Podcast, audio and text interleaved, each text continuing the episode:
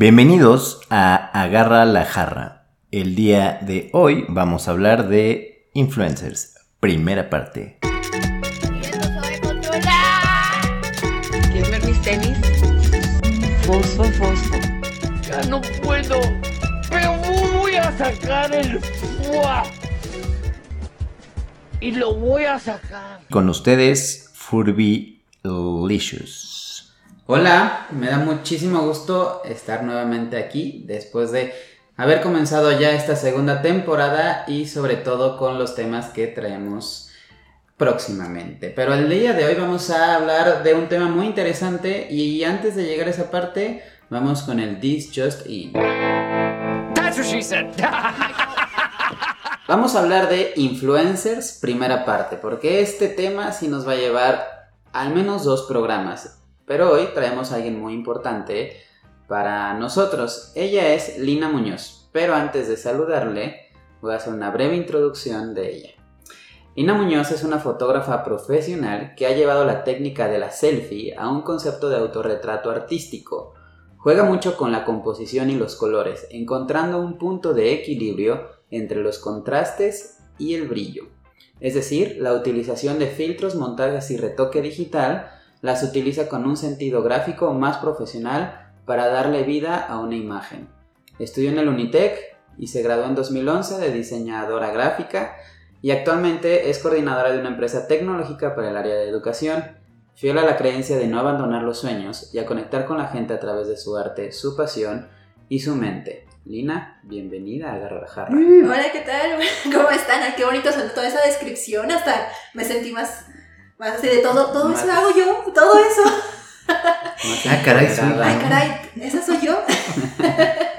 más empoderada. Pues muchísimas gracias por venir. Vamos a hablar un poquito de los influencers porque, bueno, Lina es fotógrafa y si la buscan o les tocan en redes sociales se van a dar cuenta que tiene una amplia comunidad de ya arriba de 20 mil seguidores, ¿no? Así En es. Instagram.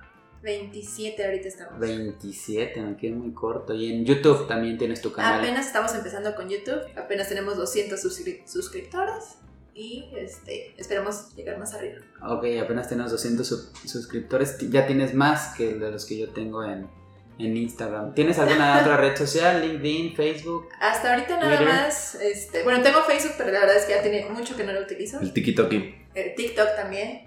Aunque ahorita no soy tan, tan frecuente en usarlo, pero este, estoy más enfo- enfocada en Instagram y YouTube. Ok.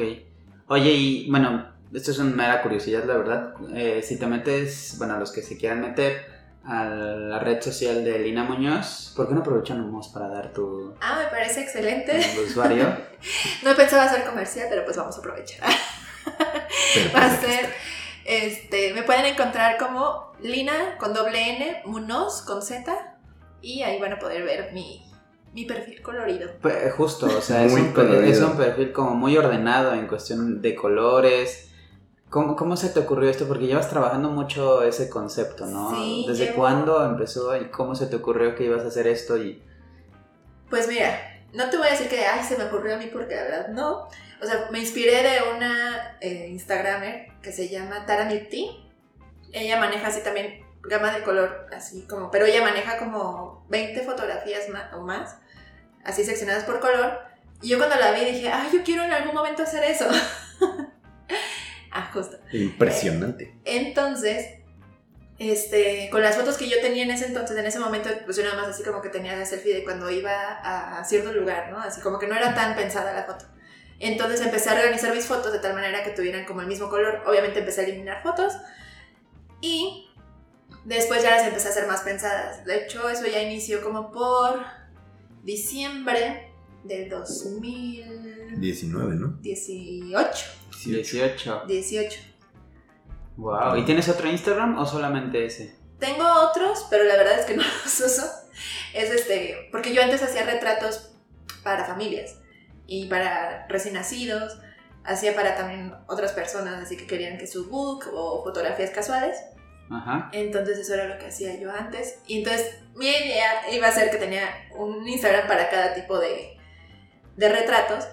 Pero la verdad es que no me da tiempo ni me da la vida de poder mantener a todos los las cuentas, entonces me preferí enfocar a, a la mía. O sea, dijiste, yo necesito una modelo y pues qué mejor Pues yo. que yo. ¿Qué crees que, o sea, eso del autorretrato lo empecé desde hace muchísimos años? Este, ponía mi cámara y empezaba así con el timer y ya me ponía la foto. Pero nunca las publicaba esas porque como que eran muy personales. Si acaso nada más como foto de perfil y ya. Pero ya después, este, empezó a hacer como negocio. Ya como que empecé a prostituir mi hobby. Porque la verdad es que era algo que a mí me, me encantaba, bueno, me encanta todavía, pero era mi pasión. Y de momento así como que lo empecé a publicar en Facebook y a la gente le empezó a gustar. Y me empezaban a decir, por ejemplo, mi primer negocio fue este, eh, que una chica que hizo que le hiciera las fotos de su boda.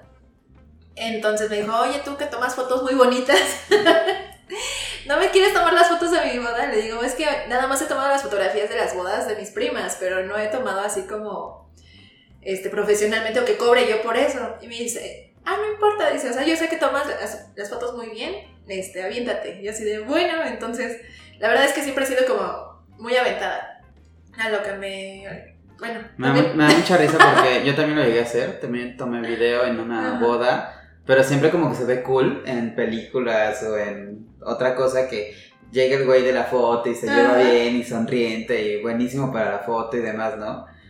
Pero ya la hora del evento es muy cansado. y estresante. No sabes ni qué hacer, ya tomas lo que sea, así, ya, la gente ya está mal y dices, puta, ¿por qué no me voy, no? Ya lo Claro. que sea, ya Sí. da igual. La abuelita borracha. Y, y- y- y es verdad lo de, lo, está- están comiendo y te ay, mientras tomas Ay, fotos, no, no, no, es lo peor. Dios mío. No lo hagan, por favor. Con el taco de barbacoa. ¡Eh, son- son los No sé qué tipo de bodas vas para que veas tacos de barbacoa. Perdóname, pero Sí. yo voy a boda de todo tipo. O sea, en ese caso era un pueblo. Pero bueno, el, el- el punto es, eh, empezaste creando eso, lo de las bodas, y después decidiste hacer autorretrato Ajá. selfies. Sí, digamos que duré como el negocio de fotografía como cinco años o seis casi, más o menos. Y ya llegó un punto en el que yo ya ni que siquiera quería tomar fotografías de nada. O sea, como que ya lo veía como que algo de obligación. Y entonces fue cuando yo empecé a decir, no, es que quiero recuperar ese gusto por tomar fotografía y como empezar a experimentar cosas distintas que no sea como algo ya establecido, ¿no? Porque, por ejemplo, hacía retratos de, de niños o de recién nacidos y pues tenía como su técnica, tenía que ser este, preciso, así como en un cierto ángulo para que se viera mejor. Y entonces yo dije, no, yo quiero empezar a experimentar con otro tipo de edición, con más cosas. Y fue cuando empecé, dije, pues, ¿cómo, cómo? empecé a recordar cómo fue que empecé a tomar fotografías y cómo me empezó el gusto por la fotografía. Y entonces recordé, ah, empecé con mis selfies. entonces así fue como retomé otra vez el autorretrato, pero ahora sí ya llevado como a otro nivel, como bien lo explicas hace rato, lo explicaste hace rato. Y, este, y fue cuando empecé ya a, a visitar más lugares, así como por color, así como ya llevaba yo la idea así previa de lo del perfil de Taramilti. Entonces ya empecé a visitar, ah, este es color rosa, por ejemplo. Este, y entonces iba a todos los lugares que eran rosas. Y así hacía un bloque de nueve fotografías y después decía yo, no, es que no puedo seguir como que tantas así porque también me va, me va a cansar, porque yo también soy tengo una personalidad que me llego a aburrir muy rápido. Entonces, este, como que siempre necesito estar como en constante cambio. Y entonces, este, empecé a hacer como la transición de color, así como del rosa al blanco. Y ya después del blanco al amarillo, no recuerdo cómo fue que los empecé. Y de ahí como que yo los empecé a subir como de hobby y a la gente le empezó a gustar bastante. Y de repente yo empecé creo que con 120 seguidores. Ajá. Y eran mis amigos, mi familia, y ya. Y de repente empezó a crecer, a crecer. Y ya cuando vi, cuando llegué a 600 seguidores primero, yo dije, wow, ¿en qué momento?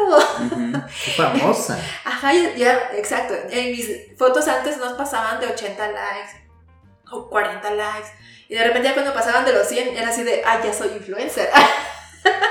Como que me lo empecé a creer. Y entonces ya después, este, pues ya como que iba subiendo yo mis fotos. Eso sí, tenía mucha constancia. No dejaba de, subir fotografías más o menos de, de entre dos a tres fotos entre semana. Ujú. Y este. Y ya de pronto empecé, ya llegué a los mil seguidores, de repente de ahí se fue como que se disparó hasta los tres mil, cinco mil. Pasó un año, creo que cerré ese año con, con 8 mil. 2019. En 2019, o sea, de diciembre de 2018 a diciembre de 2019, llegué como a 8 mil seguidores. Ujú. Y entonces ya en 2019 yo estaba ya en, en mi carrera, yo dije, sí, ya en dos meses vamos a llegar a 10 mil seguidores.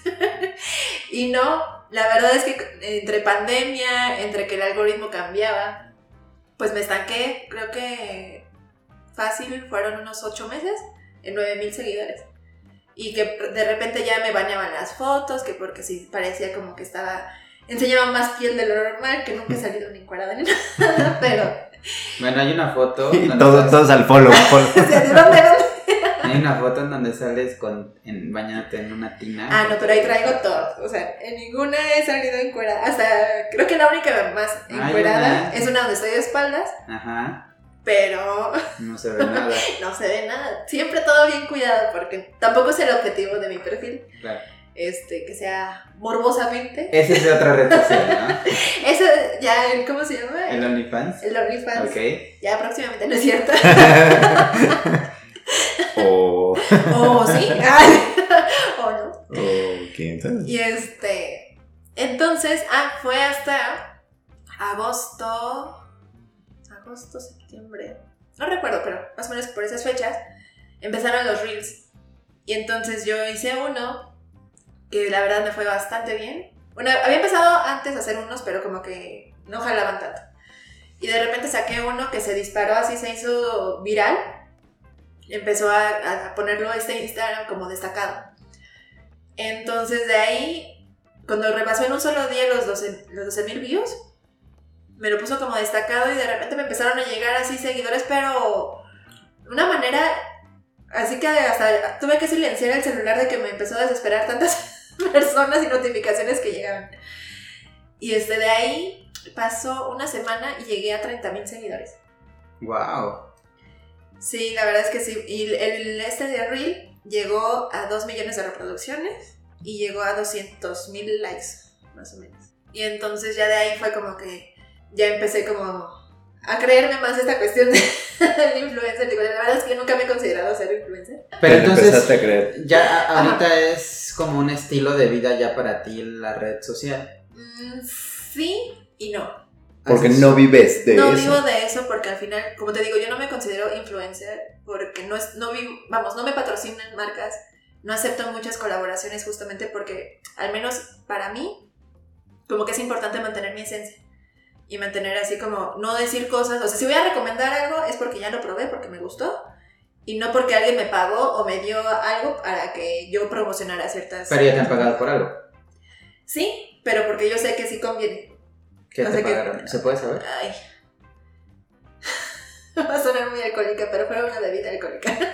Bebida alcohólica. Sí. Y este, y entonces pues la verdad es que no me pidieron así como fotografías, así nada más mencionarlo en historias y como sí me gustó, pues ya lo lo publiqué. He hecho colaboración, digamos, con marca de cámaras y porque es una marca que yo utilizo, entonces este pues vamos, o sea, como que trato como que sea más acorde a lo mío y que no sea como fingir un personaje que no existe, ¿no?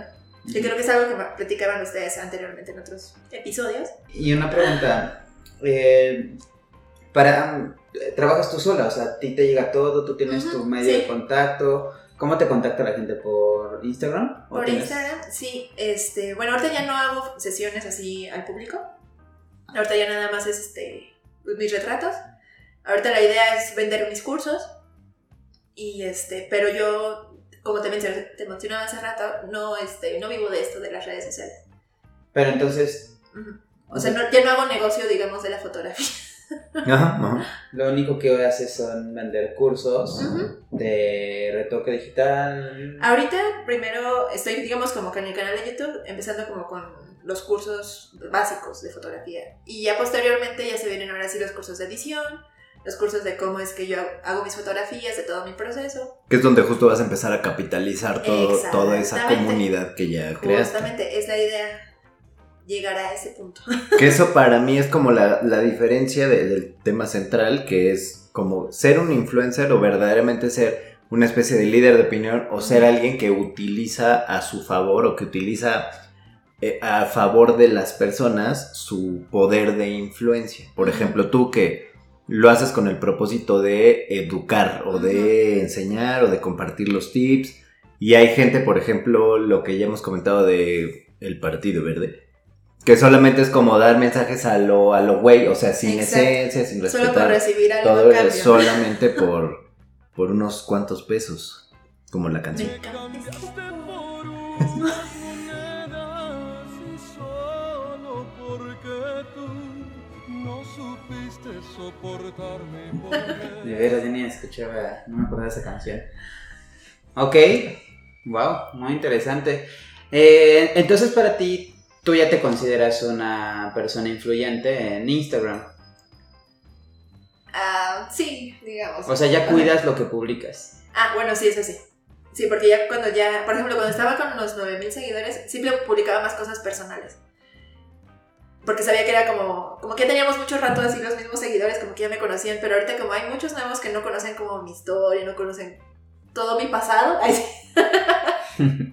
este, pues, como que sí, tiendes a reservar ciertas cosas, ya no publicas así, por ejemplo, es que estoy triste, es que me siento acá, o sea, ya no, sí muestra cierta vulnerabilidad, pero ya no de la misma manera como a lo mejor en algún momento publicabas, ah, estoy comiendo esto, así, o sea, no sé. Sí, porque aparte también, quién tú ya no conoces, entre comillas, a, a tus fans o a tus seguidores o lo que sea. Y mm, digo fans porque muchas veces puedes tener como, dentro de esos 27 que pueden ser muchos o pocos, a un güey obsesionado que ya porque vio que estás en el Oxxo sabe perfecto que es el Oxxo de Sí. Pantitlán. Entonces ahí te va a ver, o sea, sí hay casos. Yo, yo no, no, o sea, no, no podría pensar en una situación como Lina, en donde ya tenga tantos seguidores, y digo, 27 mil son muchos para mí, seguramente en comparación con cuántos ahorita. Puta, mí bueno. son- Pero, son muchos O sea, ya 500. tendrías que tener mucho cuidado de lo que hablas, con quién hablas, con tu celular, de lo que subes y de saber que lo que vas a subir va a llegar a un impacto grande, ¿no? Y- no sé si pensar que, que quieres más seguidores y, y- y que todo el tiempo estés con el celular y que vayas y, ay, mira, voy a una bonita experiencia, voy a subir una foto de aquí porque tengo que hacerlo, ¿no? Sí, yo por ejemplo lo que hago es que comparto, o sea, cuando yo voy a compartir algo, yo lo comparto hasta que ya me fui del lugar, justamente por seguridad, porque no sabes, o sea, este, uno quiere pensar que el mundo es muy bonito y que no existen cosas malas. Pero no es así, Nemo. ¿Te ha pasado algo raro? Este, pues no falta el stalker que está ahí, o sea, que obviamente no físico, pero sí que está ahí, así de, hola, soy yo. así. No, pero... Así sí, nos conocimos, de hecho. O sea, si, Es cierto. si hay alguien que te escribe como... Sí, sí, sí, o que te da reacción a todas las historias y que quiere decir que cómo estás y cómo te ha ido en tu día y que no sé qué tanto. Digo, contesto porque soy educada, pero ya cuando quieren así como cambiar como la plática a otras cuestiones, pues ya no. Que esa es otra, o sea, creemos que porque tiene muchos seguidores, que porque es muy cercana con sus seguidores, que porque publica muchas cosas, ya la conocemos y por lo tanto tenemos derecho a decirle cualquier cosa o de opinarle o de preguntarle sobre su intimidad. Ese es justo como esa parte peligrosa de, del influencer hacia, o de las personas con muchos seguidores, hacia ellos mismos, porque tú no sabes y de repente ya te están sacando datos o ya te están ofendiendo o haciendo sugerencias que cuando el OnlyFans, o sea, sí, sí pasa. ¿Te han preguntado eso? Del OnlyFans no. Fíjate Ay, que hasta, hasta eso, bueno, hasta ahorita. Hasta ahora. hasta ahora. No, o sea, hasta eso, pese a que he subido así fotografías así, donde enseño un poquito de piel y así, pero han sido muy respetuosos conmigo. O sea, ¿será que también lo que yo transmito no es como ese mensaje? que han sido muy respetuosos y no, o sea, lo- digamos que cuando, a lo que yo me refiero de que ya no sigo la conversación es cuando ya quieren como empezar a ligar conmigo. Digo, a uno sí les ha funcionado. ¿Sí? o sea, la persuasión. Wow. Ok. ¿Y ahorita cada cuánto subes algún material? Fotografías. De publicaciones. Publicaciones una vez a la semana, porque la verdad es que ya no me da la vida de estar publicando más veces. Ajá. Y más porque sí le dedico más tiempo a la edición. Porque antes nada más era, iba al lugar, tomaba la foto y ya nada más le daba una pequeña edición y la subía. Pero ahora como si ya le pongo más efectos, más así cuestión de luces, este, más pro- producción o postproducción. Entonces sí me tarda un poquito más. Y aparte con pandemia pues no está tan fácil de estar saliendo todo el tiempo, la verdad. Entonces, pues una vez a la semana y un video también a la semana. Ahorita estamos manejándolo así. Y las historias son más frecuentes. es este, una o dos veces a la semana, o si tengo tiempo libre o tengo cosas por compartir, ya hasta tres, cuatro veces por Más el semana. tema del trabajo, ¿no? O sea, Sí, porque claro. trabajas. Sí, justamente ese es el tema que este, tengo que distribuir mis tiempos porque pues está el trabajo Godín, que gracias a eso vivimos y comemos. De eso saca para las fotos. De eso sí saco para las fotos. Sí. Y este, y aparte pues está lo del canal de YouTube y aparte otro proyecto que estoy empezando por ahí, que ya después les platicaré. wow. Yo creo que de todas las fotos que, que ahorita eché un vistazo, ahí tengo tres favoritas. Ay, platícame cuáles. Una eh, que está sobre la calle, me parece que es Reforma, no es cierto. que es, que es como un movimiento con luz. Esa es una técnica que siempre he ver, querido hacer y nunca me ha Ah, salido. No el barrido. idea, o sea. El en- con luz. Porque, digo, para los que saben de fotografía, según yo hay que abrir el obturador Así para es. que el tiempo de exposición sea mayor Así y que justo la- dibujar con luz con la luz de los vehículos. Así es. Pero no falta el que te mueves una pulgada, Por eso es importante el, pero, el tripié. pero O en ese caso, por ejemplo, de la fotografía que me dices, es que las luces de los carros o el metrobús que pasó ahí sea el que pinte con luz la wow. fotografía. Que es la misma técnica, pero como diferente elemento. ¿no? Exactamente, mientras haya luz y se haya movimiento, sea del celular, sea de los carros, o sea de... Que conviene un poco más si es los carros, ¿no? Porque tú ya no controlas esa parte. Porque, Dependiendo también del tipo de composición que quieras hacer. porque también, bueno, sí, os pero la que es como alrededor de ti, de repente Ah, la otra persona tiene que correr y esconderse. sí, sí, de ¿no? Es hecho. como súper. Sí, y aparte que la persona esté vestida de negro y que el lugar no esté tan claro porque si no se alcanzan a ver los fantasmas, entonces... Es correcto. Uh, sí. O sea, casi casi es como que, como chroma key, ¿no? Que tienes que estar de verde para que se Exacto, confunda. Sí, justo, justo. Pobrecitos. ¿Quién te toma las fotos? Yo solita. ¿Siempre? Siempre. Bueno, solamente cuando no llego a traer mi tripié y me acompaña alguien, ya le, este, le digo, ah, este, a ver, toma la cámara. Y le empezamos, eh, le empiezo a dar como el encuadre. Y entonces ya me digo, ahí nada más da clic. Yo me tengo que poner ahí. Ya nada más tú me dices si hiciste o no, yo no estoy.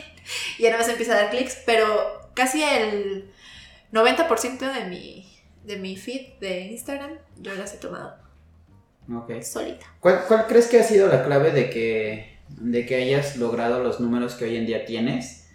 Has mencionado que la constancia de subir publicaciones, Sí. has mencionado que el convertir una idea en un concepto, no sé si queremos explicar eso un poco más.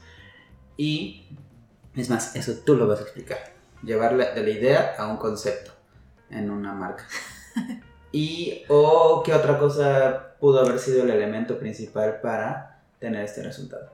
Bueno, yo creo que también el hecho de que es un contenido. Bueno, ya me voy a echar mis flores, pero si no me las echo yo, ¿quién? Claro. Ya ves, pues, las porras. El baboso que te presentó, pero no te preocupes por él. Digamos que el crear contenido distinto. Porque si tú ves mi perfil, más allá del que esté eh, por división de colores, casi no hay muchas cuentas de chicas que sea de retrato noctu- nocturno. O que sea de más de luces, o que sea Mm. nada más así como en exteriores o algo así. Sino que este. Siento que eso le pudo haber dado como más empuje, aparte del. Obviamente, creo que a, primera vista, sí, el hecho de que tuviera como los colores, ¿no? Como que lo empiezas a scrollear y. Sí, es súper llamativo. pues. Ajá, pero ya que empiezas así como a ver las fotos, pues todas son nocturnas. Y casi no hay así como, o al menos yo no me he encontrado con una cuenta que tenga fotos nocturnas todas casi. Y bien hechas. César, Claro. ¿cómo, ¿cómo llevas a una persona que quiere utilizar sus redes sociales como un buen canal de comunicación? eh, ¿Cómo llevas una idea a un concepto? Depende ¿Y cuál- mucho. ¿Cómo llevas y cómo explicarías qué es la idea, cuándo es la idea y cuándo ya es un concepto? O sea, depende mucho del cliente y depende mucho de los objetivos. O sea, no es lo mismo, por ejemplo, yo que tengo un cliente que quiere utilizar, o sea, por ejemplo, que Lina sea mi clienta, que quiere utilizar sus redes sociales solo para crecer, eso ya sería un poquito más justamente como de influencer marketing. Otra cosa que sería para posicionarse como artista y ahí justamente se trabajaría sobre su esencia, que apenas hoy tuve una junta con Indra, Indra Arres, que salió en el episodio de hace no sé cuántos episodios, y decíamos eso, que, que para que tú puedas explotarte bien o explotar bien lo que tienes adentro necesitas saber cuál es tu propósito.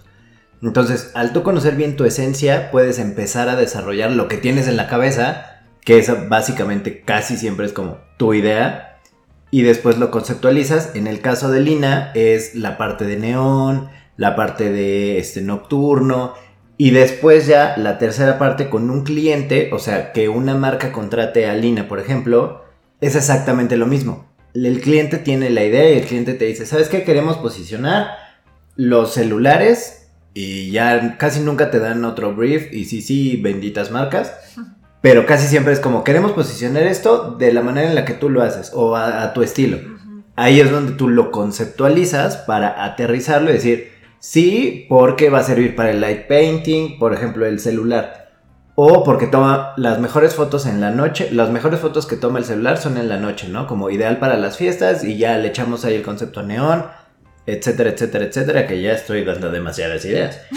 Y, y básicamente es eso, o sea, como la manera en la que tú puedes aterrizar lo que tienes en la, en la cabeza o en la mente, cómo la aterrizas a algo vendible, sea por unos likes, sea para hacer eh, algún retorno de inversión con marca, o sea simplemente para tu objetivo de o crecer o este posicionarte como artista o cualquier objetivo que Pero, tengas. a ver, poner como objetivo crecer o posicionarte es lo mismo, ¿sabes? No, No. no. Espérame, venme, por favor.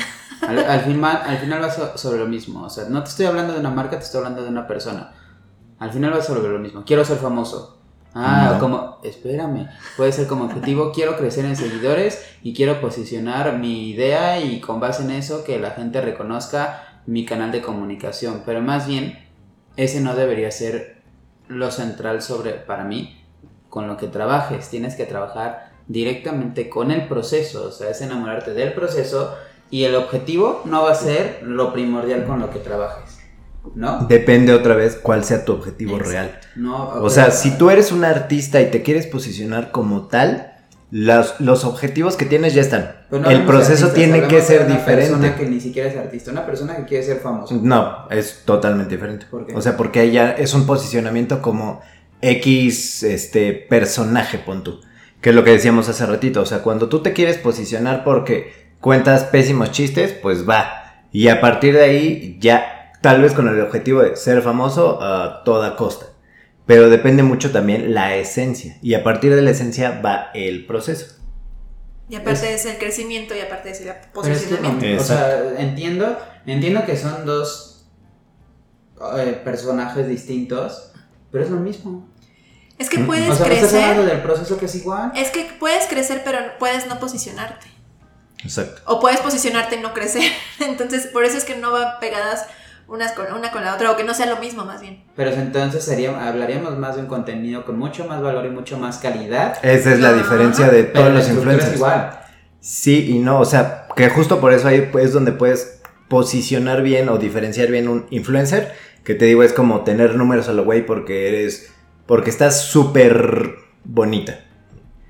A dar contenido de valor, que verdaderamente ahí es un influencer digital que es un, eh, un líder de opinión, alguien que sí puede dar información de valor de fotografía, de política, o sea, hay diferentes influencers o en teoría debería de haber diferentes influencers dependiendo de el posicionamiento que ellos quieran, a menos que sea la que se encuera, por ejemplo. Esa es la diferencia entre dar o no dar eh, contenido de valor. Pero entonces, Lina, para ti, la gente, los seguidores, ¿sí exigen un contenido de valor?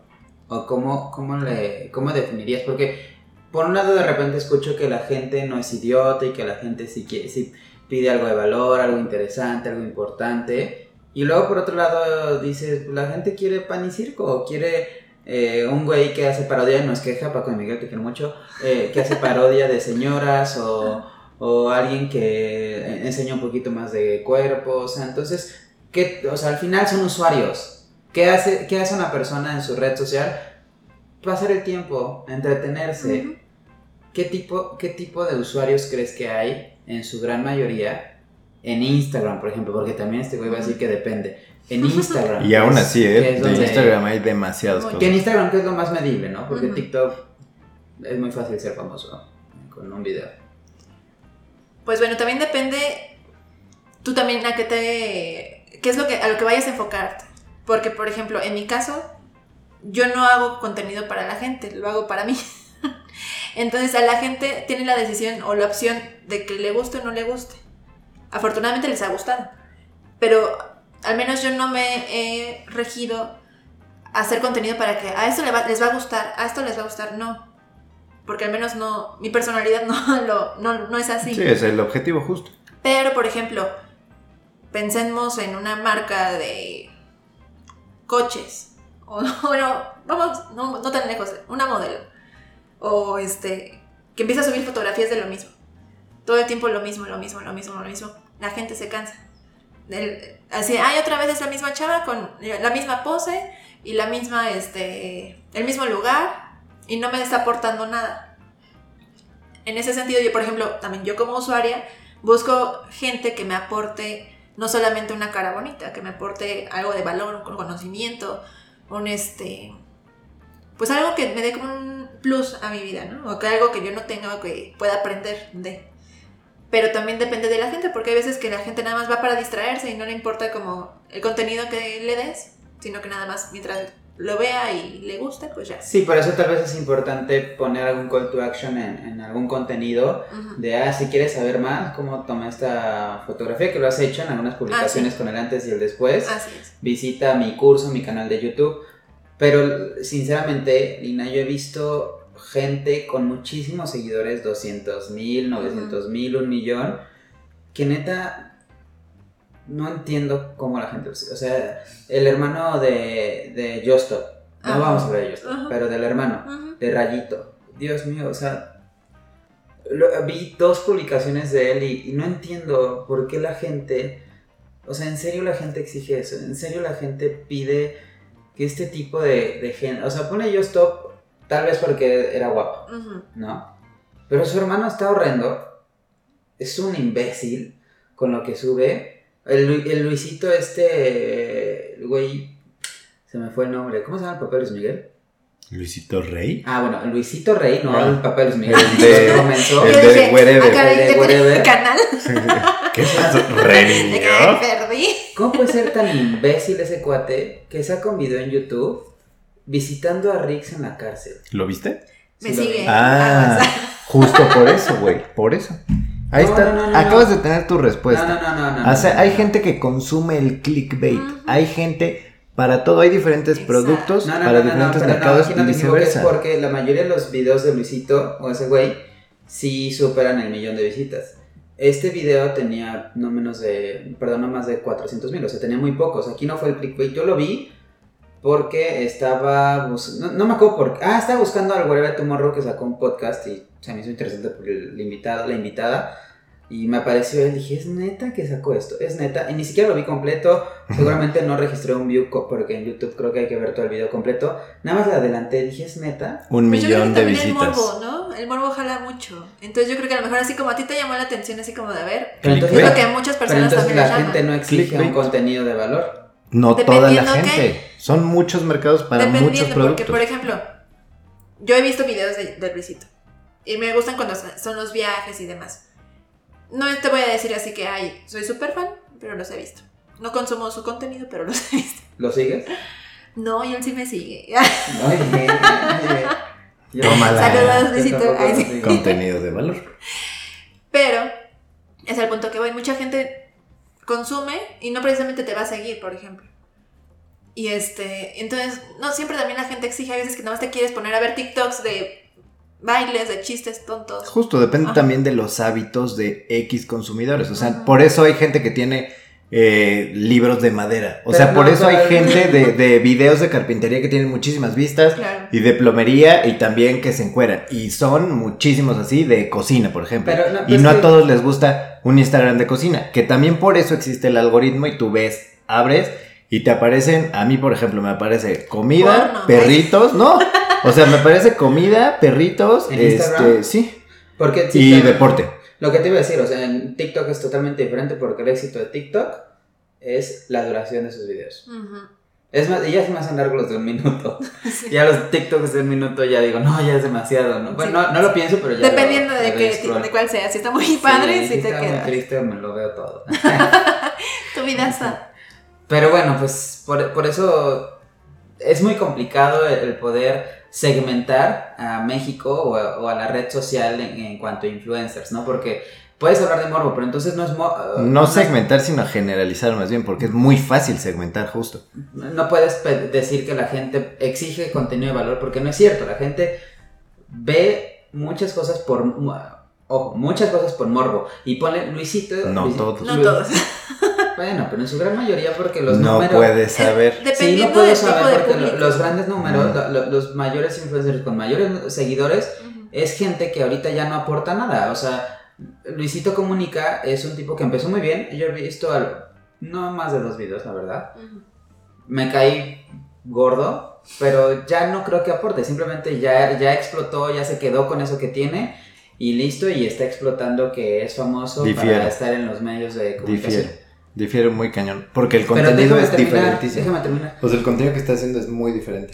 Pero déjame terminar. El punto es, con base en esos números de cuáles son los, los mayores influencers en México, entonces sí, para llegar a un punto de ese nivel macro influencer, que le dicen, hay que mostrar un contenido que llame la atención por algo muy fuerte, que sea por morbo, que sea porque esté cagado, que sea porque es un escándalo, porque algún medio de comunicación eh, nacional te, te tomó, pero cuando aportas algo de valor sí es difícil, no imposible, sí es difícil llegar a números extravagantes. Sin embargo, sí te puedes quedar en una comunidad muy aceptable como la tuya, en donde o, gente que hace yoga o gente que hace ejercicio, algo, algo más healthy, sí pueden llegar a esos números. Me parece que esos son los influencers de calidad. Entre más seguidores tengas, creo que la calidad disminuye.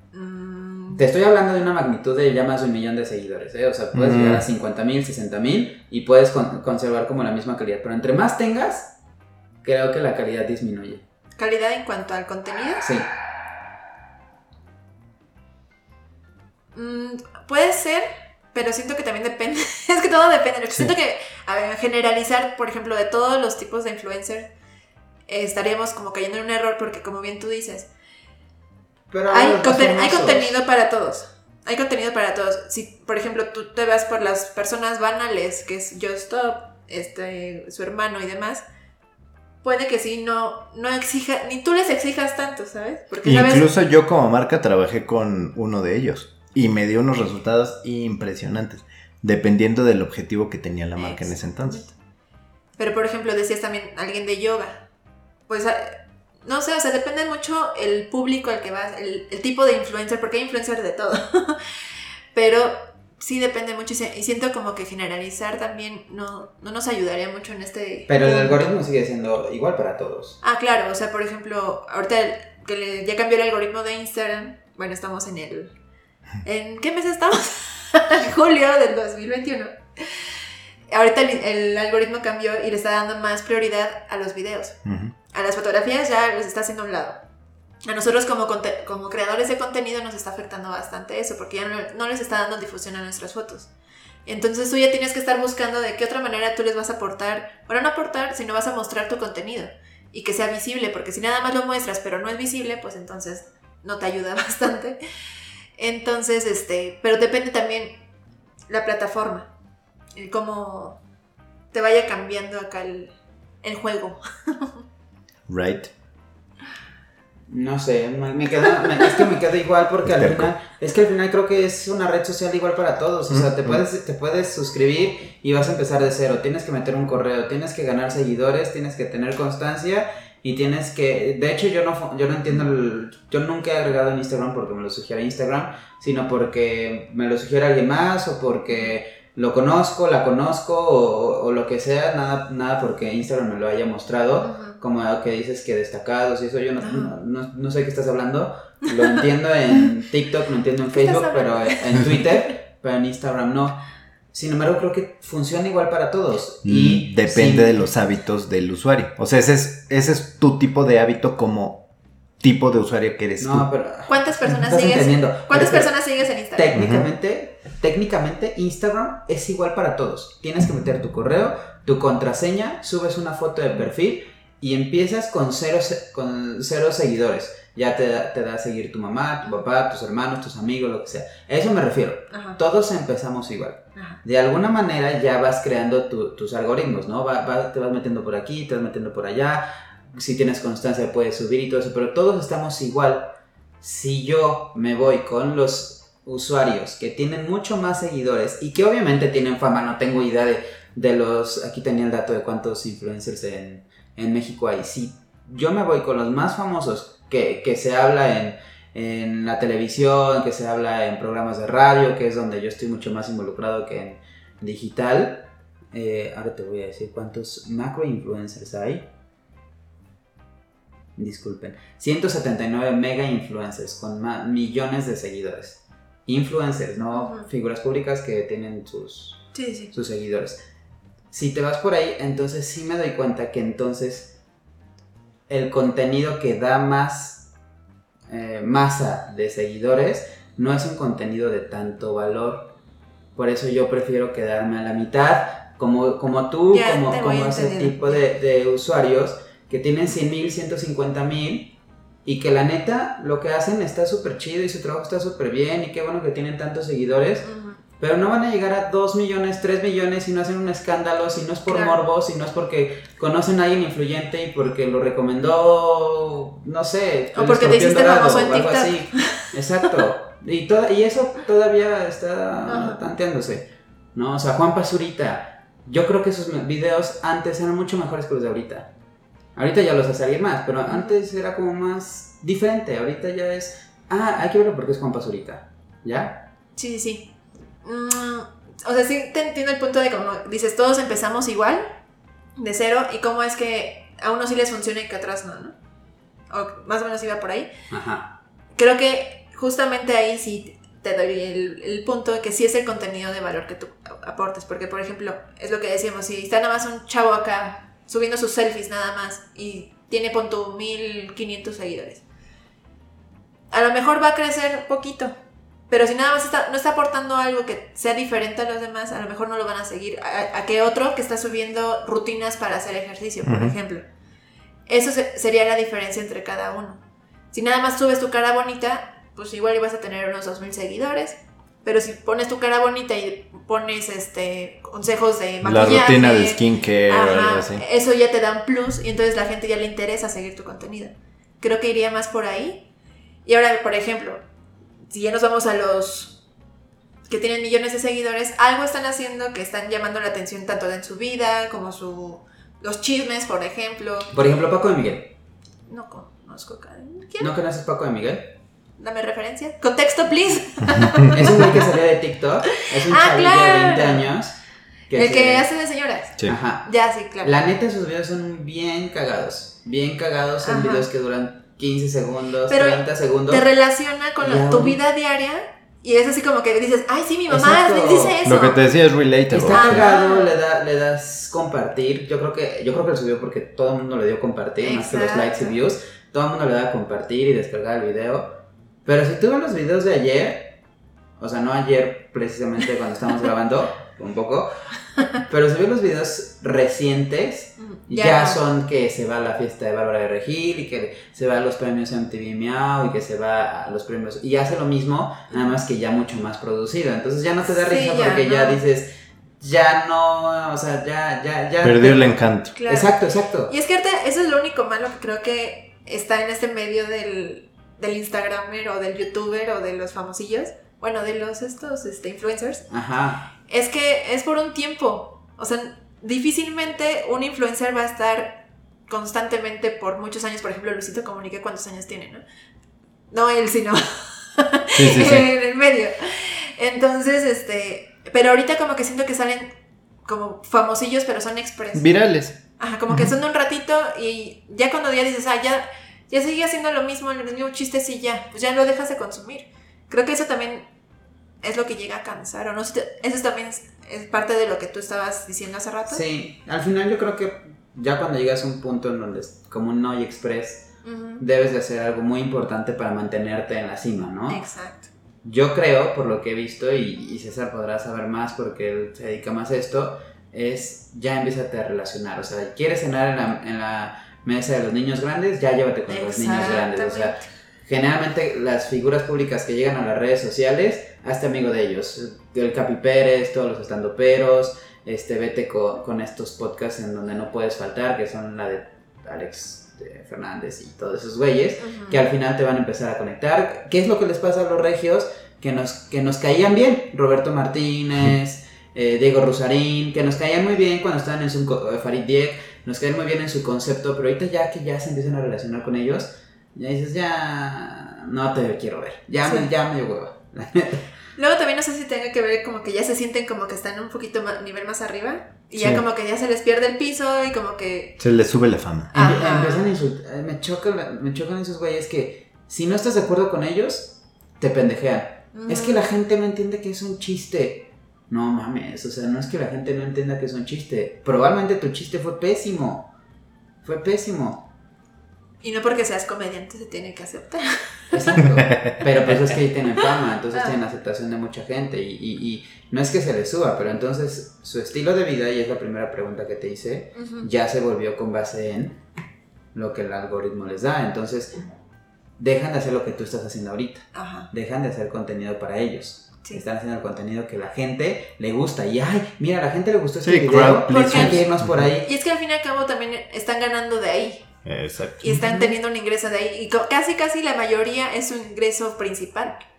Entonces tienen que enfocarse como que qué le gusta a la gente, qué es lo que quiere la gente, qué es lo que quiere, Ay, Me, se- me sentí como en la niña fresa. qué es lo que quiere Dani. Ya llevamos dos, dos apuntes, Sí, César.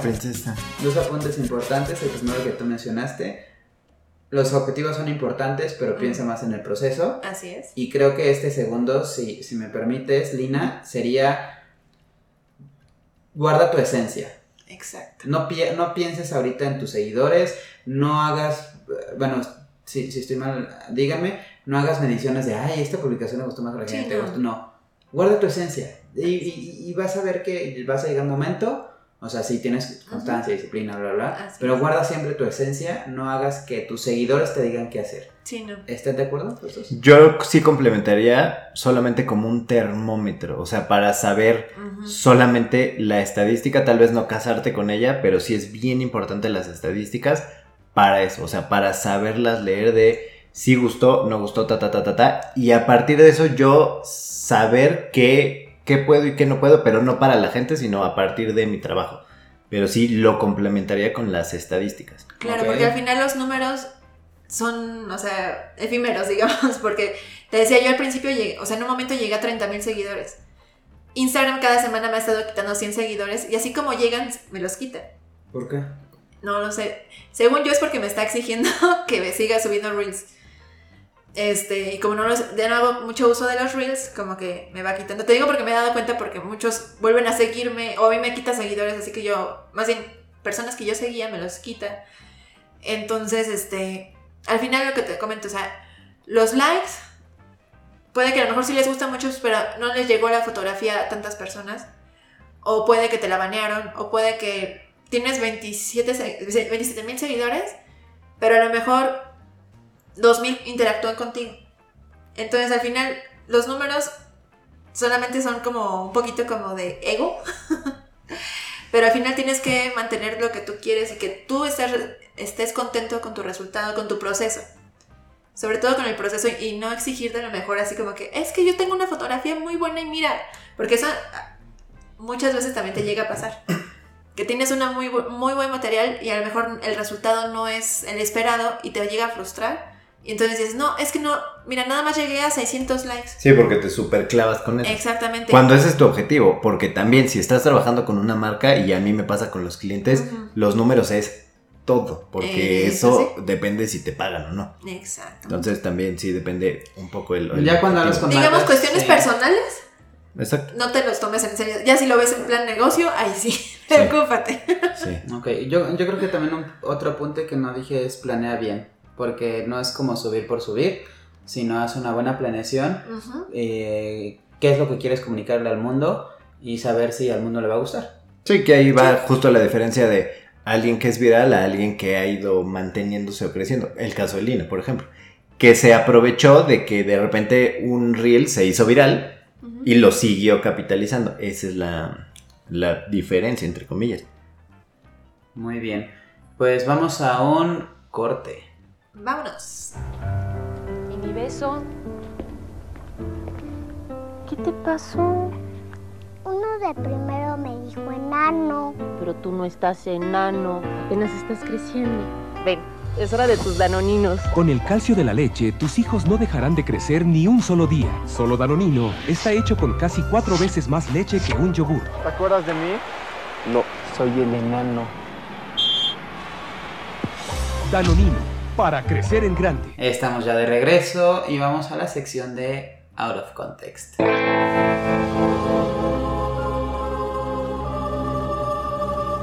Y en esta, sección vamos a tratar de bajar algunos números para seguir con la conversación, pero sobre todo para que tengamos de dónde sacar información.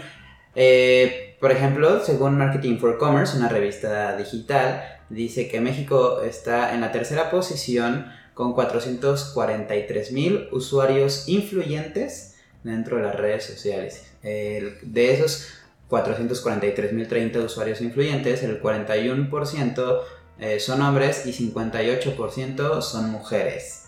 Hay 315.000 nano influencers, 16.000 micro influencers, 3.000 medio influencers, 920 macro influencers y 179 mega influencers. No sé quién sea el influencer más con, con más seguidores ahorita en Debería ser México. Luisito Luisito. Comunica. ¿En Instagram? Debería de ser. Bueno, al menos en Google, recuerdo que hace unos años era así como... Mm, el que lo había colocado Fran- como- Franco Escamilla entró tarde. No sé si estar también el, el escorpión, algo de esos. Ándale. Eh, y listo. Eh, ¿Cuál es, la, ¿Cuál es la, tu objetivo, Lina? Mi objetivo es poder transmitir mis conocimientos a fotógrafos que apenas van iniciando, que no saben para dónde dirigirse, que se ponen a ver videos de YouTube queriendo aprender o que se meten a cursos pero que al final como que los confunden más en vez de, de ayudarles. Ese es mi objetivo ahorita, poderles como apoyar, inspirar de alguna manera a que pueden eh, aprender la fotografía de manera fácil y de manera divertida.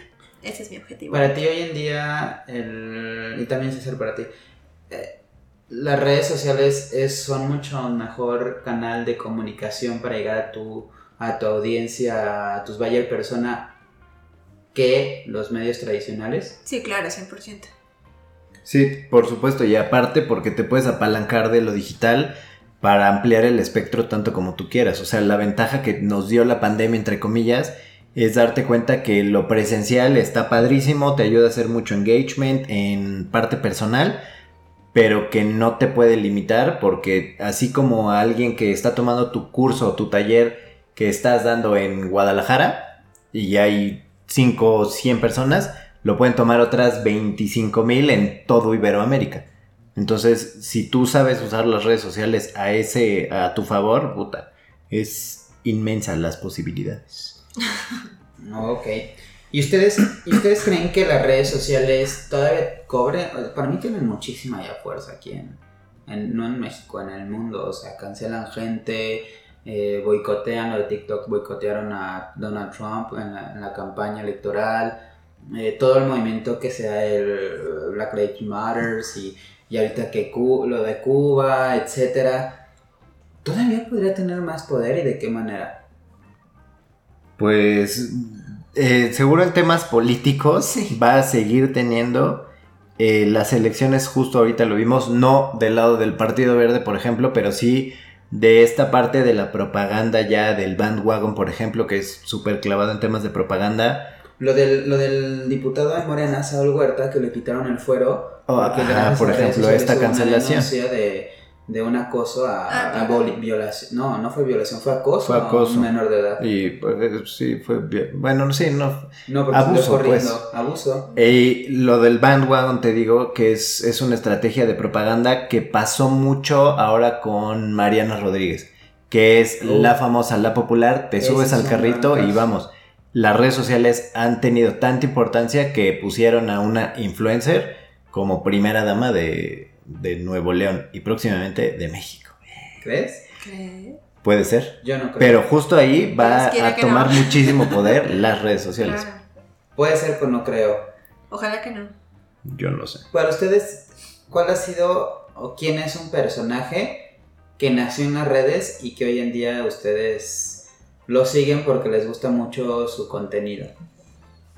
Yo lo tengo clarísimo, siempre lo he dicho. Chumi Bebé. Ah, Chumel. Me hace- Padrísimo. o sea, a mí me cae muy bien. Se me hace muy bueno. Y Diego Rosarín se me hace extraordinario, pero ya está, ya está llegando al punto que dijimos. Ya Sí, está, ya está mismo. mamoneando mucho, Ah. ya le está hablando por igual a todos, ya su objetivo es. Mi objetivo es demostrar que soy más inteligente que al que estoy entrevistando. Y eso nunca puede ser un objetivo de alguien que entrevista a alguien más. Claro. O sea, puede ser una charla, pero entonces no digas que estás en una entrevista. Ujú. Y él dice que está en una entrevista. No puede ser eso, o sea, creo que es... Creo que, creo que rebasa límites. Y es más, aquí creo que César lo va a coincidir. Algo que me molesta es de que ya todo...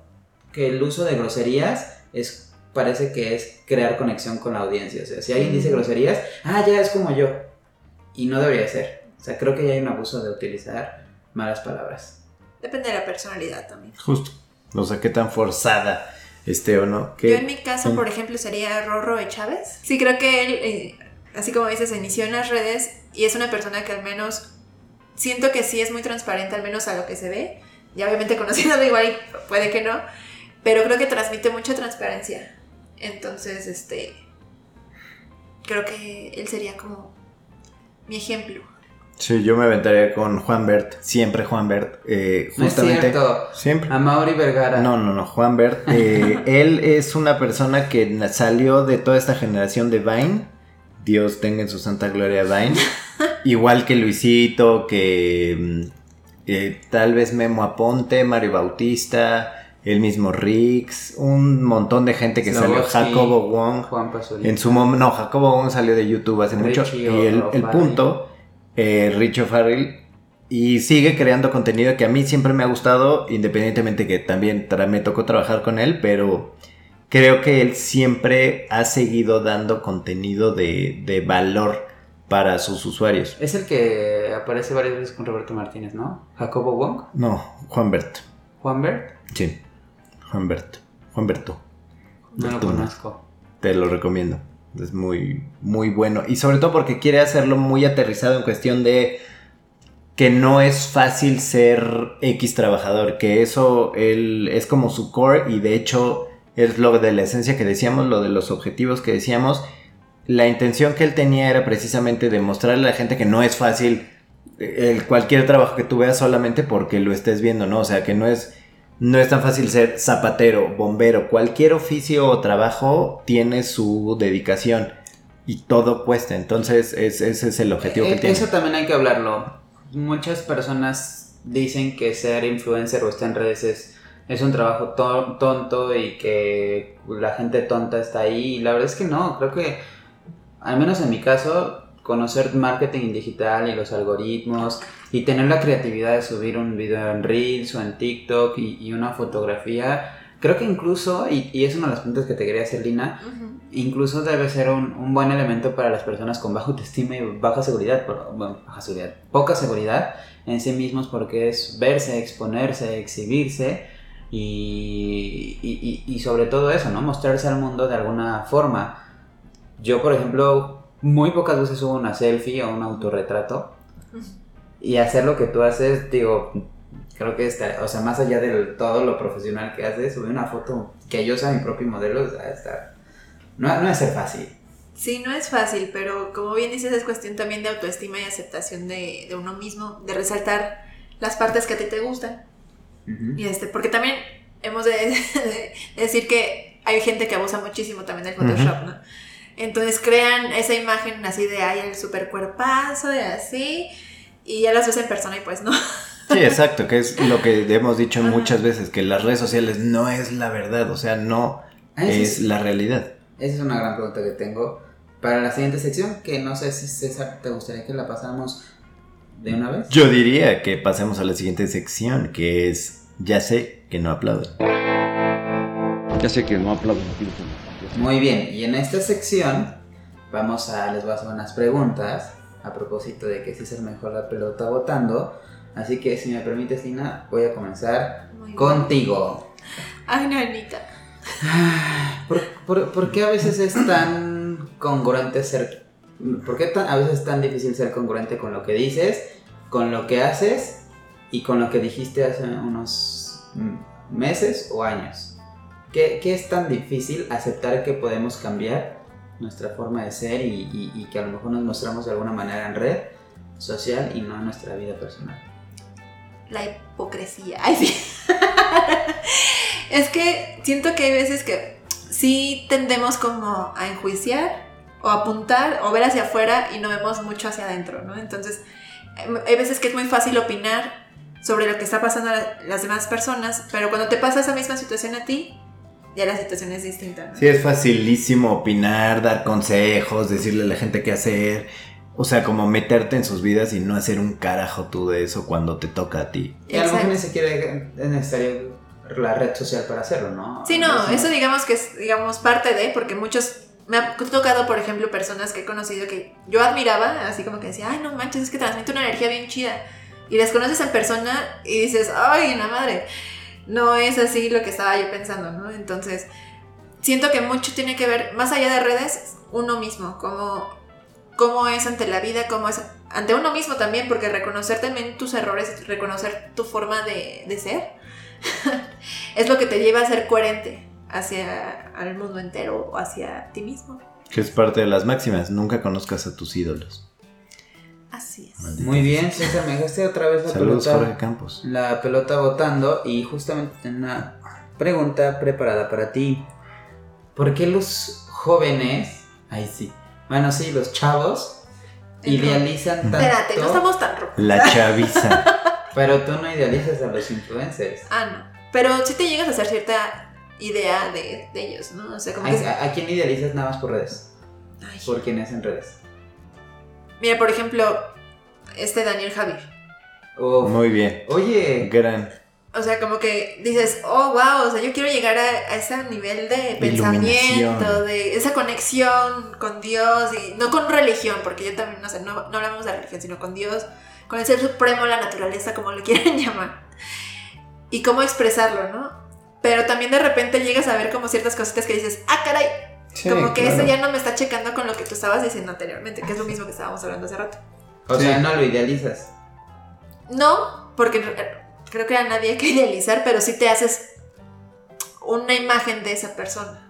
O sea, como que lo que ves es lo que, pues, lo Crees. que crees, ¿no? Exacto. Es por ejemplo cuando ciertos actores, no sé, de Marvel, no sé, este, los ves y tú dices, oh, wow, está, es increíble, pero por- tú lo juzgas por cómo actúa, más no lo estás conociendo y tú no sabes cómo es en su vida, vida diaria con las demás personas. Y creo que eso es lo que te hace... Pero también hay contenidos como que sirven, o sea, justo lo que hacemos, contenido de valor, que a lo mejor no son así en sus vidas, pero cuando lo sube, justo Rorro de Chávez Ujú. o Nacho Llantada para mí. de Y otra vez, nosotros creemos. Ajá. Porque es lo que nosotros vemos Pero y los bien. que ellos editan para que nosotros veamos y no tenemos ni idea cuál será Pero el No, no nos vayamos muy lejos, por ejemplo, yo. Yo en mis redes sociales, por ejemplo. wow.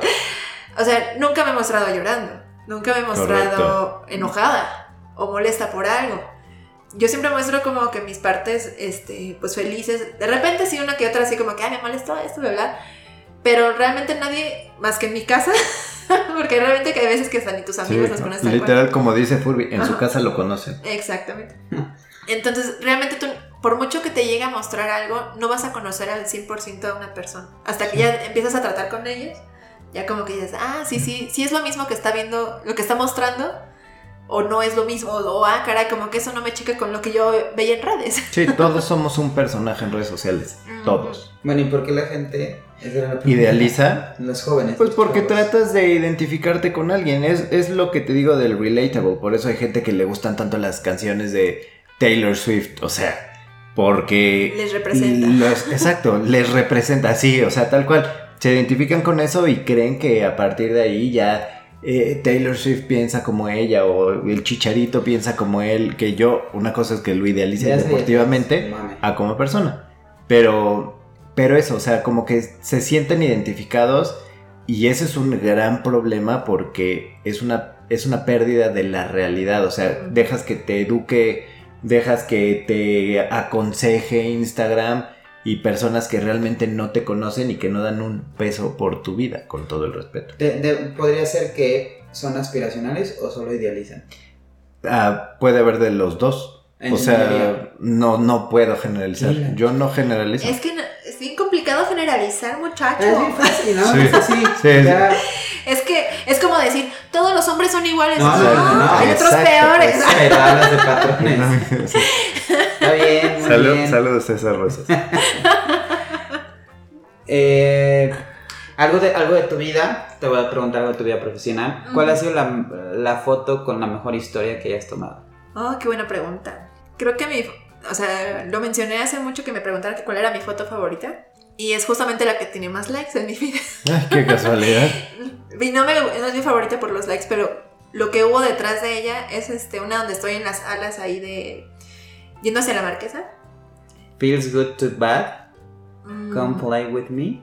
mm, No, no creo no. que sea esa. No, son un- más abajo, es, es como por los tonos cafés, más o menos. Ajá. Este... Vete a la sección. Sí, sí. Es a la sección tierra, por favor. Exactamente. Pero esa foto me encantó porque como que me dejó un mensaje. Así, por ejemplo, llegamos esa vez, yo no iba a llegar a ese lugar, nosotros íbamos a ir a un restaurante que se llama La Escondida, Mm. que está más adelante. Y entonces de repente vimos que estaban ahí las salas y yo dije, ay, vamos a pararnos ahí. Entonces ya nos estacionamos. Y de repente empezó a haber así como un buen de gente. O sea, estaba solo y de repente un buen de gente. Y yo así de, ay.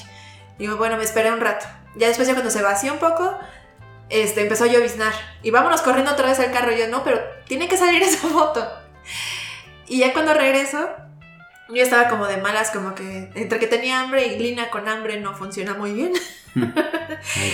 Este, no es indirecta para que. Me representa. Denle de cenar.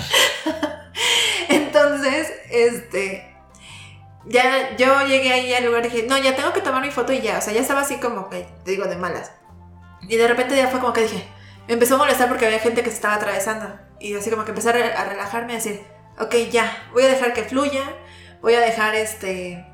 Pues que si va a ser la foto para mí, se va a dar. Y si no, pues vengo otro día. O sea, no tengo por qué presionarme a que. o exigirme que tiene que ser exactamente en este momento, ¿no? En ese momento, cuando hice esa reflexión, ay, hasta mira, me, acuerdo, me pongo piel de. Se abrió el cielo y salió un rayito de sol, que es el que sale ahí en mi foto. Sí, lo estoy viendo. Ah, sí, justo. Le acabo de dar like. O sea, las nubes, si te das cuenta atrás, así como que es el tormentón que se, se avecina y de repente ese rayito de luz. Y eso me encantó porque justamente es como una. O sea, es como muy cursi, pero es como una enseñanza de vida, ¿no? De que no te tienes que exigir que los resultados sean en el momento. Cálmate, relájate y las cosas van a fluir. Deja si es fluir. para ti, va a salir y si no, no pasa nada. Lo subiste un día antes de mi cumpleaños. Interesante. Mira, Número 33. No. En ese año. era el destino. Ay, sí. Destino. César, ¿para ti qué tipo de gente debería ser más in- debería ser la ver- las verdaderas influyentes? Lo que llevamos diciendo todo el día de hoy, para mí, la gente que sí aporta valor, la gente que sí te hace reflexionar, la gente que aporta algo a tu vida, debería de tener, si no es que ya lo tienen, pero deberían de tener todavía más poder de influencia, que justo ese es el propósito de por qué hago lo que hago, porque me gusta eso, o sea, me gusta eh, ensalzar y que la gente reconozca, conozca y reconozca el talento que existe para inspirarse, para motivarse, para aprender, para reflexionar, para concientizar. O sea, creo que ese es el poder que pueden tener las redes cuando están bien encau- encausadas con un buen talento. Ok. Y Lina, finalmente, eh, ¿en dónde te ves regresando después de esta pandemia? ¿En dónde te ves? ¿En dónde ves que, que esté yendo tu trabajo? ¿En dónde crees que esté yendo tu, eh, esta parte de las redes sociales, tu pasión? ¿Hacia dónde va? Pero más allá de hacia dónde va, ¿cuál sería Lina diciembre 2022? Dando cursos presenciales, este, workshops de mi trabajo. Este, creo que eh, es uno de mis sueños, porque muchas, muchos años yo he estado, o sea, ca- o procuro más o menos asistir a workshops. Bueno, ahorita con pandemia pues no se ha podido, pero mínimo a dos o tres workshops este, al año, ¿no? Entonces a mí me gusta mucho aprender de las demás personas. Y a mí me gustaría que las personas aprendieran un poquito de todo eso que, que he aprendido en estos años. Creo que, creo que, pero sería como workshops de fotografía. Así es. Creo que te vendría también bien, y te lo voy a sugerir, eh, según la composición de tus fotos también eres alguien que cree mucho en el contraste, sobre todo de la luz. Más bien le das como mucha, mucha Relevancia a la luz. relevancia a la luz Sí, 100%. y por eso te gustan las fotografías de noche, que dijiste que todas tus fotografías estaban de noche, ya vi dos de día. Bueno, antes. antes sí hay muchos de día. pero- Le das mucha importancia a la luz, le das much- mucha importancia a los colores. Creo que podrías irte con algo sensorial, eh, en donde enseñar fotografía, pero sobre todo enseñar que toda esta luz que expone una fotografía, como empezó con los daguerrotipos, pueden contar, pueden decirte algo mucho más que, que el nombre del color o que, el, o que si son cálidos o si son fríos. Creo que por ahí podría ser, y, y- y siendo influyente, creo que podrías hacer algo mucho más integral que, que dar clases de foto y de retoque, porque definitivamente nadie va a hacer las fotografías que tú haces, pero sí a lo mejor pueden entender lo que tú quieres mostrar a través de, esta, de este catálogo en esta red social. Pues es una muy buena idea, lo voy a anotar. este, y sí, seguro lo vamos a poner también en práctica. Muchas gracias. Perfecto. Pues vamos a las preguntas del próximo capítulo, porque esto es como próximamente en Agarra la Jarra. Hablemos de Influencers parte 2. Pero esta vez vamos a hablar de la deconstrucción eh, sobre su credibilidad y reputación. Así que César, te voy a preguntar algo muy sencillo, muy concreto. Si quieres andar, estaría perfecto. Perfecto. ¿Para ti hay libertad de expresión en México? Por supuesto que sí.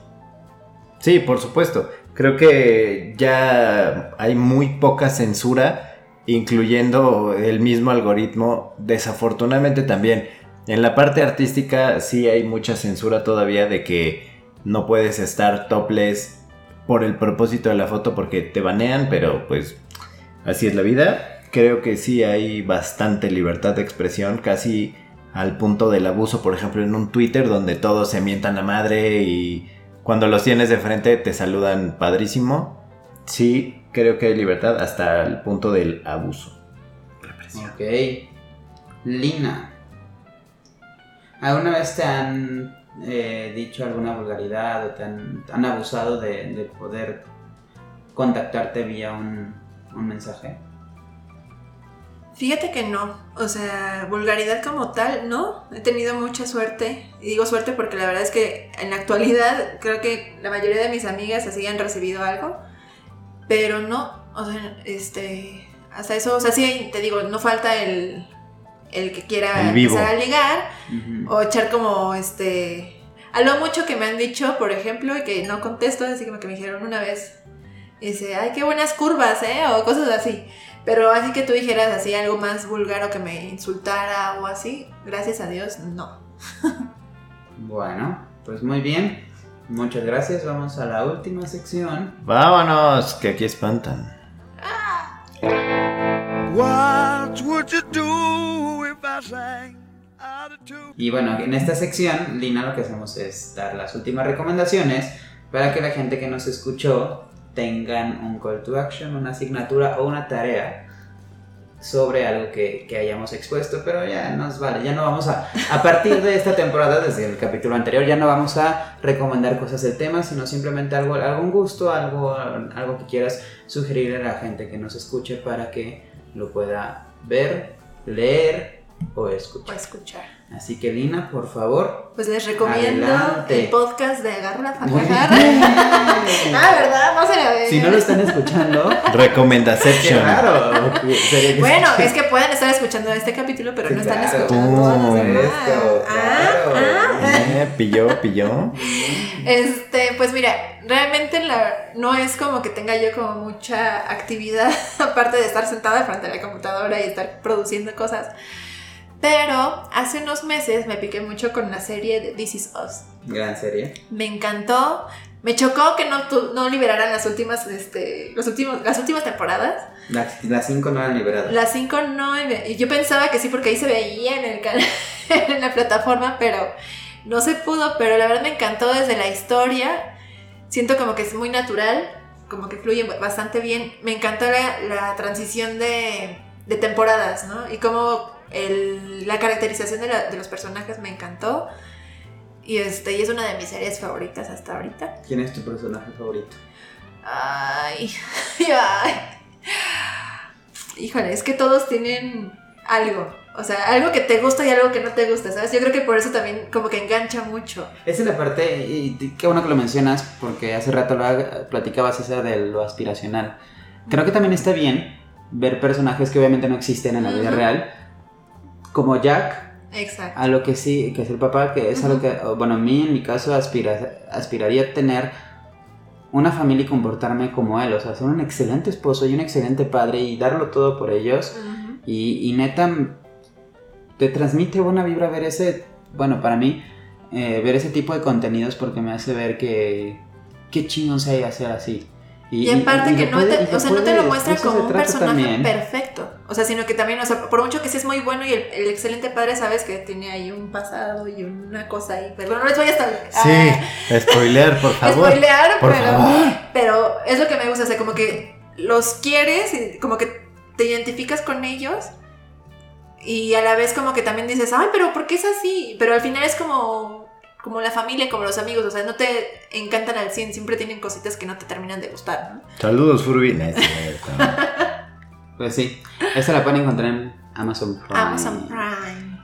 Y yo voy a recomendar Don't Fuck With Cats, que es así, es del poder tanto... Es de cómo las redes sociales son un arma de doble filo, tanto a favor como en contra, claramente, de todo lo que puede considerarse un degenere y todo el mal ejemplo y la inspiración para mal que puede provocar algo y de cómo las personas cuando tienen un buen propósito, los foros, los grupos, las páginas de redes sociales pueden ayudar literalmente a salvar vidas. Pues muchísimas gracias. Muchísimas gracias. Nos encantó que estuvieses aquí. Esperemos que vas a que vayas a regresar próximamente. Pues si me invita, claro que sí, con mucho gusto. Aunque, aunque no sea grabarte.